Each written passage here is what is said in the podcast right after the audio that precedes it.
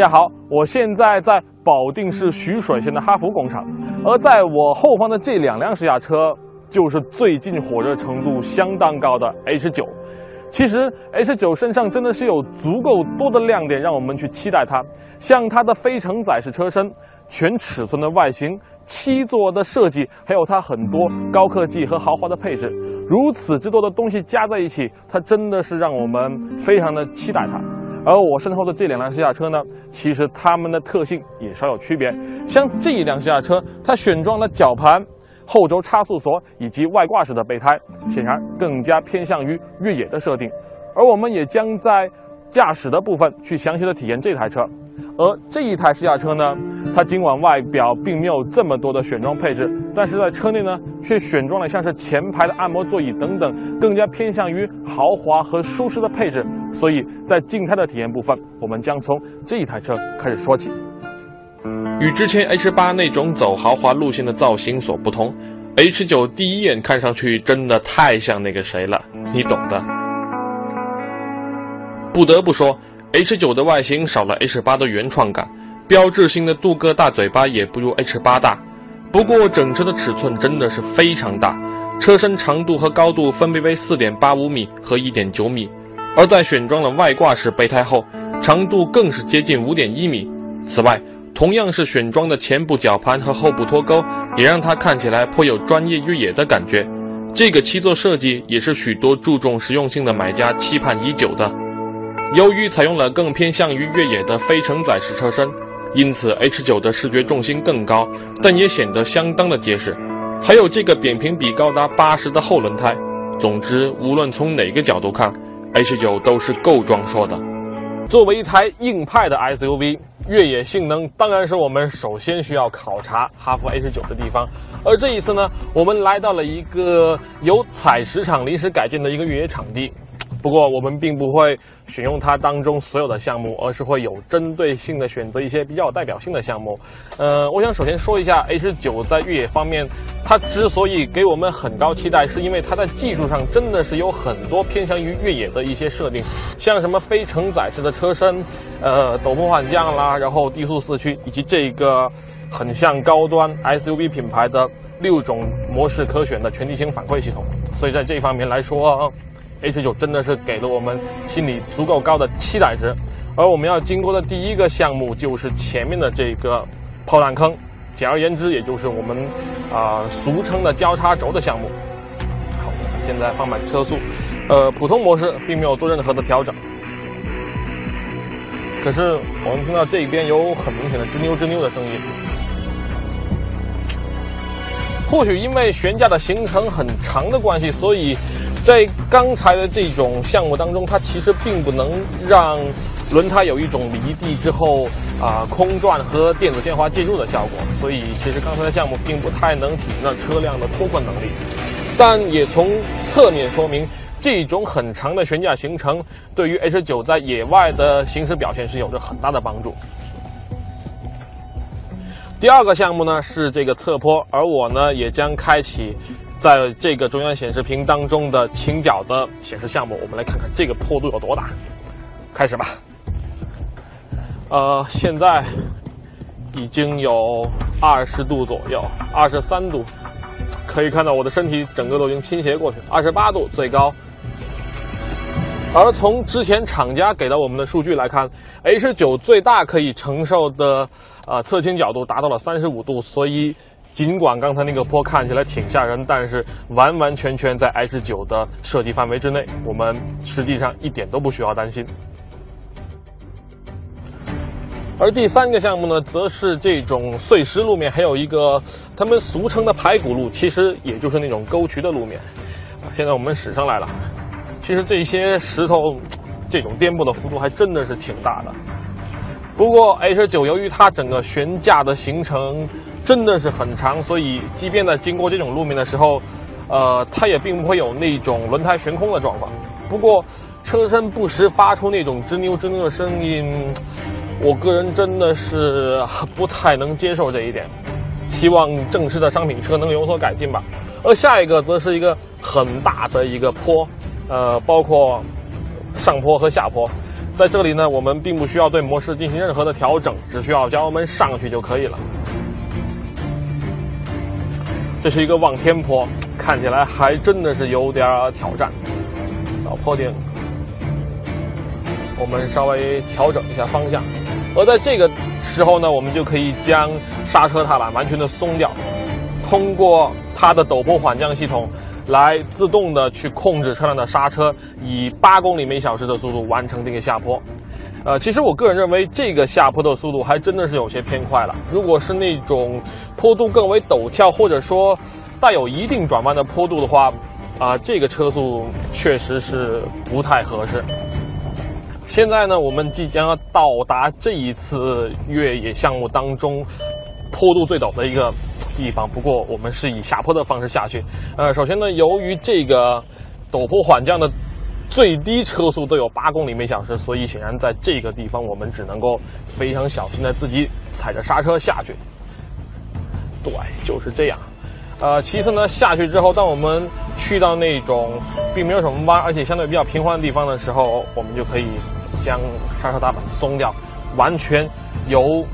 它的陡坡缓降来控制我们车辆整个下坡的全程。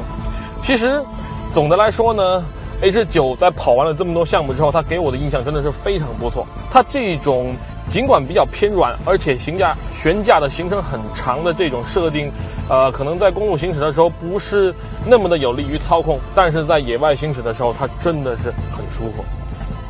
需要说明的是，我们在整个过程中都是使用全地形反馈系统的自动模式。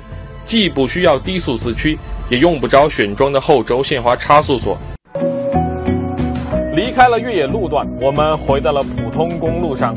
老实说，H9 给我的第一个印象就是大。除了在公路行驶的时候，这个车身尺寸相比马路上的其他汽车都显得明显更高更大之外呢，还有这个超大的后视镜，以及这个同样是巨大规格的这个中央扶手。不过，唯一与这种很大、很宽松的风格形成鲜明对比的，反而是这个方向盘。这个方向盘，我个人感觉更像是一台城市型 SUV 的风格。嗯，它转向起来呢，并没有很大的虚位。此外呢，它的回转圈数只有三点零圈。其实整个调教还是，呃，属于那种带有一定的操控追求。而它最大的一个问题在于，在静止或者说是低速的状态下，它整个方向盘的手感会变得异常的沉重。所以在停车的时候，它或许就显得不是那么的好用了。另外呢，我想说一个重点的地方，就在于它的这一台 2.0T 的涡轮增压发动机和采埃孚的 6AT 变速箱。事实上，我之前曾经试驾过的哈弗 H8 也是相同的动力总成搭配，但是在这一台车上有两个明显的变化。首先呢，它的 6AT 变速箱经过了重新的优化之后，整个降档的反应的确是变得快了很多。像现在我的巡航车速是每小时75公里左右，然后轻轻的一踩，它就会。很机智的进行降档，而且中间也并没有那种延迟的感觉。可以说，在这种啊动力的响应和敏捷性方面，真的是有了很大的提升。但与之相对的第二个变化就是，它的车身重量由 H8 大概两千一百公斤变成了现在两千二百五十公斤，所以实际的动力表现真不能想象的太美好。其实这种车重方面的增长带来的问题，还真的是挺明显的。首先就是这台发动机的低扭呢，应付起 H9 的车重就显得真的不是那么游刃有余了。尤其是在起步的时候，它经常变速箱要将发动机的转速提到三千转以上才会升档。其实这个东西很大程度上就是为了弥补车身过重，而且发动机的低扭并不太足够的问题。其次呢，就是。呃，这一台发动机在高转速下，它那种持续的爆发力也并不是很强，尤其是在一百公里每小时以上的车速呢，这个问题会更加的明显。第三就是这一台六 AT 变速箱，呃，在我实际测试当中发现，它的三档与二档之间的齿比落差实在是有些巨大，所以在车速八十到一百公里每小时之间呢，这个时候二档已经用不上，而三档呢转速又只有三千多转出头。所以在这个区域内加速呢，整台车的加速感真的会显得比较的平淡。我真正担心的问题其实是这台发动机的油耗表现。从车身上贴着的油耗标识来看 H9 的百公里综合油耗达到十二点三升，而其中城区道路的油耗高达十七点零升。我只能说，省油真不是这个大块头所擅长的。由于悬架行程很长，而且弹簧偏软的关系，所以 H9 的公路行驶舒适性真的很赞。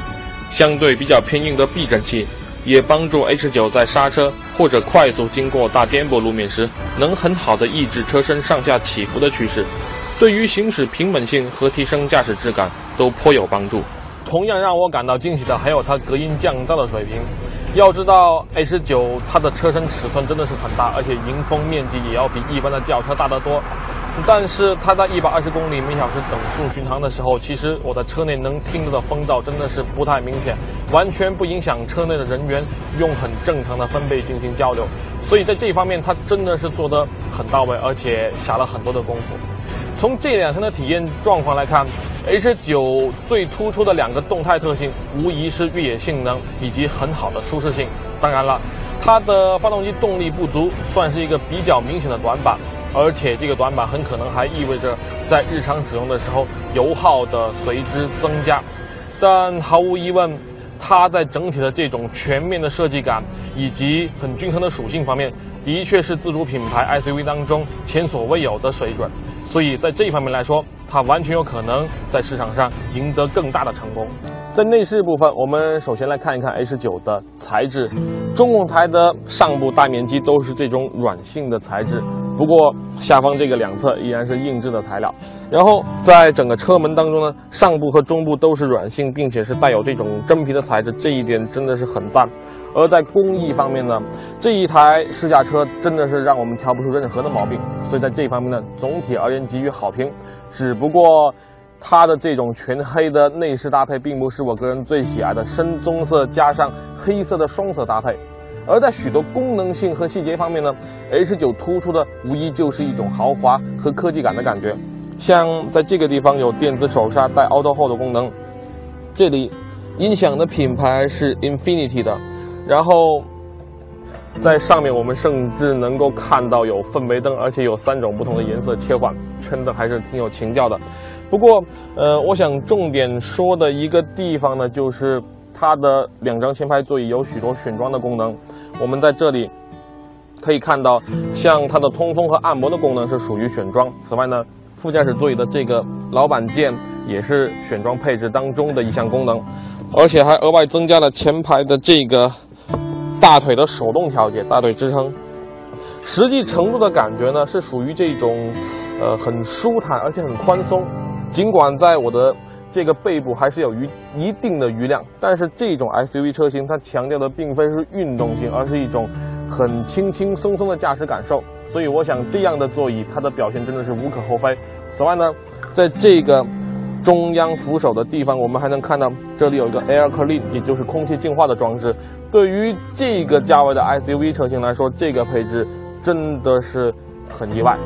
而在中央的这个八英寸的屏幕呢，它重点的一个特色就在于它整个触控的反应真的是很快。这与我们印象当中自主品牌的车型在中央屏幕当中反应普遍都偏慢的这种感觉真的是截然不同，使用起来很顺手。此外呢，在车辆状态当中，我们能看到像什么扭矩分配、冷却液温度，以及越野的时候很常用的海拔、气压、坡度等等的参数。所以，无论是在日常的行驶，还是在在越野的状态当中，这个屏幕所能够提供的这种操作的感受以及信息，都是属于很直观而且很清晰的类型。